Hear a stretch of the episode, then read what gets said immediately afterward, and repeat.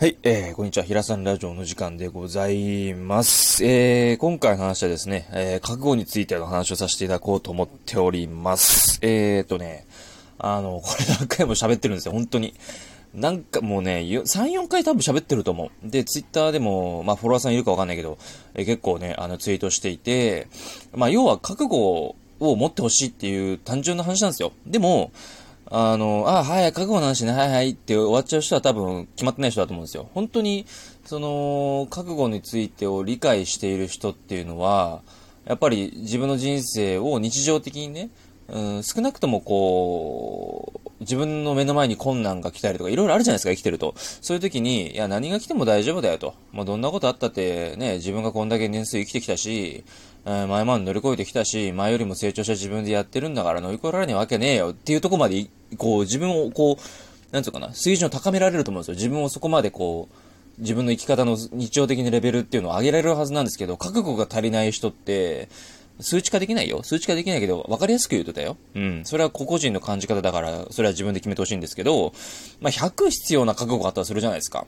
ね、新しい仕事を覚える、新しい、えー、学校に行く、新しいコミュニティに入っていく、うーん、例えば、なんだろうな、趣味でもいいけど、例えば、じゃあなんか、うん、フラワーアレンジメントのなんか、趣味に、講座に行くとかでもさ、いろんな人に会うわけじゃないですか。初めての人だし、ね、今コロナ禍で会えないっていうこともあるかもしれないけど、まあオンラインとかで会うにしても、やっぱり顔でね、対面で会うっていう、顔を付き合わせてっていうのがね、あの、あったりすると思うんだけど、そういう時にやっぱ、うん、100必要なものを、感覚だよ感覚だからできないけど、あえて分かりやすく言えば50でいっちゃうと、50分だけ覚悟が決まってないからドキッとしたりとか、不安感が強くなってしまったりとか、あのー、こう、何が来ても大丈夫だよ。もうなんか何にしかなんねえよって。なんとかすんだよ、私は、俺はっていう覚悟を持って、どしっとこう構えておく。な、大丈夫？オッケーオッケーみたいな、そういうマインドで物事に取り組んでほしいんですよ。何が起きたって対応するし、なんとかなるわって。死ぬこっちゃねえわ。って思えるような、うん、覚悟で日常を送っていられれば、起きた時に、その時はね、気持ちも落ち込んだりとか、傷ついたり嫌だなとか、ムカつくなとか思ったりするし、ネガティブなこと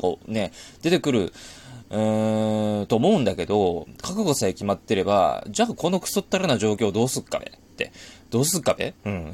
なんで、なんでそんな方言みたいになったのかわかんないけど、どうすんだ？って、いうふうに、こう、自分をこう、立ち直らせるっていうか、立ち返らせることができると思うんですよ。どんなこと起きたって。でも、覚悟が足りないと、100のとこ50しか覚悟がなかったりすると、その50分だけ自分がリカバリーしなきゃいけないんですよ。100覚悟を持ってやらなきゃいけないことに関して。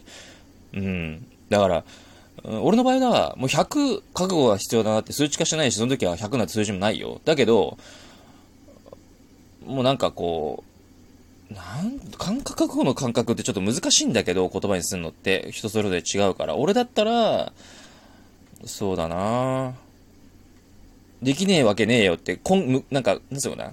うん、根拠ない自信っていうの？あの、できるできないじゃなくて、やるって決めちゃってるから、それができなかったとしたら、じゃあどうしたらできるようになるのかって、仕事に関してとか、例え話をさせてもらった方が分かりやすいと思うんだけど、だから入って3ヶ月ぐらいだからね、俺の場合はね。会社に、あの、社会に復帰しててか、まあ、会社員として復帰して、今、パラレルワーカーでやってるんだけど、うーん、なんだろう、できないことが多いんですよ。初めて当たり前だけど。でもそのできない自分を責めるんではなくて、できないを楽しむ工夫をするってことですよね。一個一個失敗して覚えていく、挑戦しまくって、人がやらないことやってみて、怒られたらしゃあねえなって。で、会社の枠組みの中で、じゃあ何ができるんだろうって。あ、じゃあこれはできるからこれやっていこうって。あ、これは違うんだ。あ、そっかすいません、ごめんなさい、助かります、言ってくださって。って言って、次改善していくんですよ。そしたら、失敗がたとえ多かろうと一生懸命取り組んでいれば、その覚悟さえ決まっているから、何言われても大丈夫だし、周りも、ああ、こいつこれだけやってんだから、まあ、ちょっと許してやるかって、ちょっと口調きつくなっちゃったかもしんないけど、まあいいやって。まあ、頑張ってるしねって。じゃあフォローしてやるかって、助けが来るはずなんですよ。でも覚悟が決まってない人ってすぐ言い訳するんですよ。あ俺これ仕事して始めたのまだ数ヶ月だし、こんないっぱい仕事任されたって私一人しかやってないし、他の人も助けてくんないとか、あだこうだないことばっか言うんですよ。ある中でどう工夫していって、自分が覚悟を決めて、よし、これやるぜって。やってる人だったら、少しずつ良くなっていくはずだし、だって覚悟決まってるから。で、覚悟が決まってるってことは、痛みを感じた時に、あ、じゃあこうした方がいいなって気づけるはずなんですよ。で、覚悟が足りない人はずっとネガティブに考えるんですよ。これなんで俺がこんな仕事やんなきゃいけないこんな一つの大変な仕事を一人やってさ、誰も助けてくんなくて、ね、黙って黙々とやんなきゃいけないとか、いろいろ言うんですよ。うん。ないことばっか数えて自分を追い込む。で、結局、また、そういう状況を作り込むっていうね。だから、まず覚悟がないと優しさとか仕事に取り組んで結果を出すとか、うんぬんとか、そんなことはもう全然出てこないんですよ。まず覚悟ベースで何をやるかなんですよ。うん。もう、プライベートだったら俺だったら完全に自分と合わない。その人が好き嫌いっていうかあるかもしれないけど、本当は好きとか嫌いじゃなくて、この人と関わらないっていう線引きをしっかりこう、覚悟を持ってやるわけなんですよ。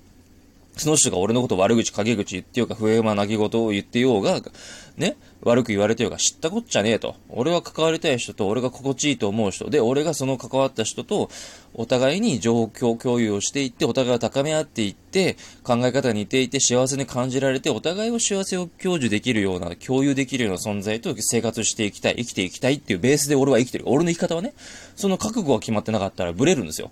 だって本筋がないから。でしょ？魚だって、人間だってそうだけど、背骨がなかったらぐにゃんぐにゃんでしょ？ちゃんと筋があるから立ってられるし、人間だって、魚だって、ちゃんと筋があるから泳げるでしょ？そういうことなんですよ。うん。だからまず本筋として覚悟という大きな柱をポンと立てて、それベースで物事考えてください。自分はその覚悟を決めた。じゃあ生き方をこうに生きていく。こういうふうに仕事をしていく。こういう人としか変わらない。これだけのことをやっていきたい。こういう信念でやっていくっていうことをまず決めてください。あなた自身の中で。あなた自身の感覚でいいから。うん。誰のものでもない。あなたの人生だから。自分で覚悟を決めて、私はこういう生き方をする。例えばデザイナーになりたいんだったらデザイナーで飯食っていく。で、まず、地域でナンバーワンになる。で、関東で1位になる。関西で1位になる。北海道でトップになる。何でもいい。トップになんなくても、じゃあ、20万稼げる、30万稼いでいって、フリーランスで働いて自由な生活をしていきたい。それでも結構、まず覚悟を決めてください。で、そのことで起きたことに関しては自分の自己責任なので、まあ、20歳超えたら大人なんだから、ね。日本の法律では20歳がもう成人なので、まあ別にいいんだけどね、成人は迎えて迎えてないとか、あの、そういうことはどうでもいいんだけど、まず自分で決めてください。決めて覚悟をして、じゃあどうするかです。はい。まずそこからの話です。そこから、どういうふうにこう生きていくか、うーん、なんとかな、優しさを誰に向けるかとか、どういうふうな状況とか生活の習慣とか、うーん、なんかどういうものを揃えるかっていうのはその2の次3の次で、まず自分の人生の覚悟、自分自身がどういうふうに生きていて、どういう仕事をして、どういう人と関わっていくか、この3つをちゃんと覚悟を決めてやってください。選んでください。そうしないとあなたの人生は他人に揺さぶられます。確実に。言える。これは俺がもう30数年間生きてきて、もうこれは分かってること。まず自分で決めてください。覚悟を持って、強いもう二重点のもう着替えを持ってきてください。それだけあれば人に優しくできるから。どんなしんどいことがあったって。ああ、今日仕事しんどいなと思っても、ちょっとでも助けてもらってありがとうございますって言える自分になるから。助けてもらったら、ありがとうございます。じゃあ自分はこういう風にやっていきますって言える自分になるから。ね。旦那さんがいるんだったら旦那さんに優しくできるから。覚悟が決まれば。ね。学校の友達とかにも仲、あの、優しくできるから。嫌な奴に対しても、やってもらったらありがとう、宿題とか見せてもらったらありがとうねって、まあ嫌なやつに多分宿題見せてもらうことないと思うけど、まあ、まあね、例え話として言うけど、そういうに言える自分になるから、まず覚悟を決めてください。いろんなことに関して。覚悟ベースで人生を歩んでほしい。うん。借金しようが、友達に嫌われようが、彼女に振られようが、彼氏に振られようが、旦那さんとか、ね、嫁さんに嫌われようが、ね、選択してもらえて飯もなんか自分で作れって言われるようがなんだろうが子供にね、なんかなんだろうな、なんだろうな、まあ、18ぐらいの女の子とかだったら一緒にね、男のお父さんね、うん、あの、一緒に洗濯もならないって言われようがなんだろうが、もうしょうがないよねって。自分で覚悟を決めて、いろんなことに関してこう、うん、なんていうのかな。覚悟ベースで、そうね、何回も同じことになっちゃうんだけど、これしか言いようがないんだよね。うん。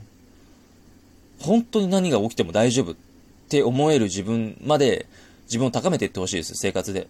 毎日一個でも昨日よりも成長したっていうことを積み重ねていくしかないですよね。うん。それしかない。うん。あなたができることを淡々とやって自分を高めていって、覚悟を持って物事取り組んでいってほしいし、あなたが社会人だったら仕事に取り組んでほしいし、職場の人たちに何か自分だけが勝つんじゃなくて周りの人も勝たせる、工夫をする、楽をできるように、うん、手を抜くって意味で楽じゃなくてね、うん、合理的に、うん、可視化してすぐ分かりやすいように仕事を完結できるようにする工夫をしたりとか、助けてもらえたら自分を助けられるタイミングだと助けてあげるだったり、学生だったら部活で怪我したら手、え、消毒を手伝ってあげたりとか、何でもいいけど、自分だけが良ければいいっていう考え方の人は覚悟が足りないんですよ。うん。で、そういうやつに限って、人のことを貶めて、喜んでニヤニヤしながら自分が傷つけられたら反発して、あのー、ね、周りのせいにしたりするんですよ。誰がついてくるのって話なんですよ。うん。まず自分の中で筋を決めたら、そういうこともできるようになってくるんです。自分自身がそういう状態になるんで、黙ってても。うん。まずは覚悟を決めて、こう考えながら行動する。うん、どっちかだけでもダメ。考えだけでもダメ。行動だけでもダメ。考えながら行動する。で、失敗したら、落ち込むんじゃなくて、よっしゃ、失敗できた。じゃあ次成功に行くために、じゃあ少しでも良くするためにこうしよう。で、正しい方向性を決めて生きていく。これですね。うん。覚悟、考え、行動。この3つですね。うん。これをちゃんとこう、自分の中で日常生活で意識しながら、俺の場合はもう無意識できてるからあれなんですけど、そこまでするにはちょっと結構訓練しないと難しいと思うので、まず自分自身で覚悟、覚悟って言葉にして言ってみてもいいし、紙に書いてね、朝起きた時に見てみてもいいし、うん、そういうことを言ってる人も動画でいるから、俺以外にもたくさんいるから、そういう人の動画見て、えー、鼓舞して、えー、覚悟を決めて、えー、自分の人生を生きていってほしいなと思っております。はい。ということで、またね、えー、こういう話を何度もこう、定期的にお話しさせていこうと思ってます。まあ、ちょっとね、アップデートして、もっとね、咀嚼して皆さんにお伝えできるように、あのー、それも、えー、覚悟を持ってね あのえお伝えしていきたいと思ってますので、はい、今後ともよろしくお願いします。ということで、えーラジオ終了したいと思ってます。また、それではお会いしましょう。さよなら。